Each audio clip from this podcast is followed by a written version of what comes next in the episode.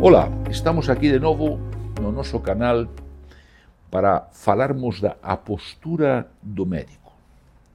E hoje queria voltar sobre aquele assunto de ler entre linhas e de facilitar a comunicação. Algo que você vai aprendendo na vida, que você aprende com os teus pacientes e que você aprende também com os teus professores, com os teus exemplos que te ensinaram a trabalhar e a esculpir a postura de ser médico.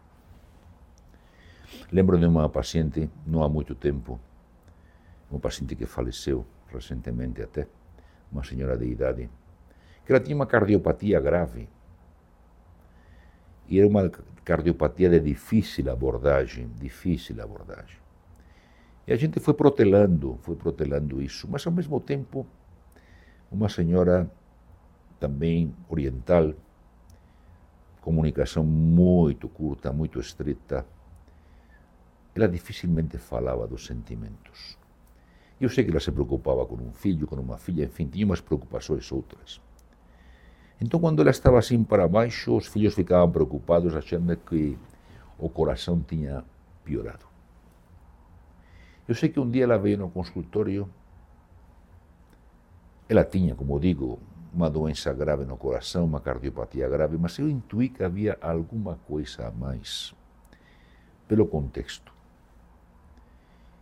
E eu perguntei para ela: me diga uma coisa, a senhora está mais cansada? A senhora está mais ofegante ou a senhora está triste? Pergunta quase binária. Ela me disse: doutor, é um pouco das duas coisas como dizendo, é a tristeza me está pesando. Eu não tomei nenhuma providência mais, mantivemos a medicação, entramos com medicação antidepressiva porque achei que aquilo ia ajudar e de fato ajudou. Ela estava mais triste do que cansada. Mas para isso há que ler as entrelinhas e há que fazer as perguntas certas. A arte da medicina é saber fazer as perguntas certas. Por isso que a anamnese, a história é insubstituível. Não existe nenhum exame, nenhum robô, nenhuma inteligência artificial que faça, dispens, que faça poder dispensar uma história clínica. É como outra paciente que chega assustada porque já tinham falado dos exames, todo mundo fala dos exames. Quando você não tem competência, vamos dizer assim, e postura médica, para explicar ao paciente as coisas, você fica explicando exames. E os exames para o paciente não significa nada. Né? Não significa nada. Paciente que te diz, é, o meu parente foi extubado, mas o PCR dele aumentou. Falei, mas o que, que tem a ver o PCR com o tubo na garganta? Se andou lendo muita coisa? Mas às vezes não é o que leem, é o que os médicos falam. Os médicos se comunicam com, com parâmetros de exames o que é lamentável. A outra que diz, doutor, eu queria viajar porque tenho meus filhos nos Estados Unidos, eu posso viajar com este ecocardiograma? Falei, porque a senhora quer levar junto? Não, não, com este ecocardiograma que eu tenho. Eu falei, bom, qual é o problema com o ecocardiograma para a sua viagem? Os médicos discutem exames. E aí me lembrei de uma história, e com isso concluo, fantástica, que aprendi com um professor meu um homem de quem tenho muita saudade, de quem aprendi muita medicina e muita postura de ser médico. Era um médico muito competente do INCOR, trabalhava no grupo de cardiopatias congênitas. Aprendi muito com ele. E me lembro que numa ocasião ele estava passando visita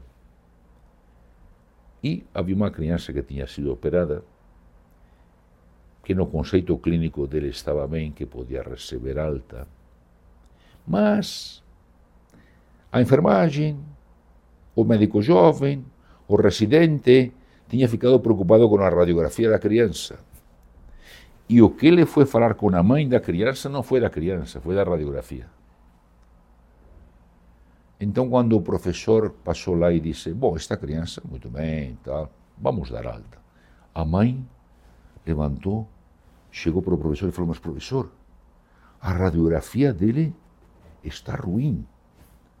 E o professor falou: Ah, é? Não tem problema. Vamos fazer o seguinte: A senhora leva a criança para casa e deixa a radiografia internada aqui.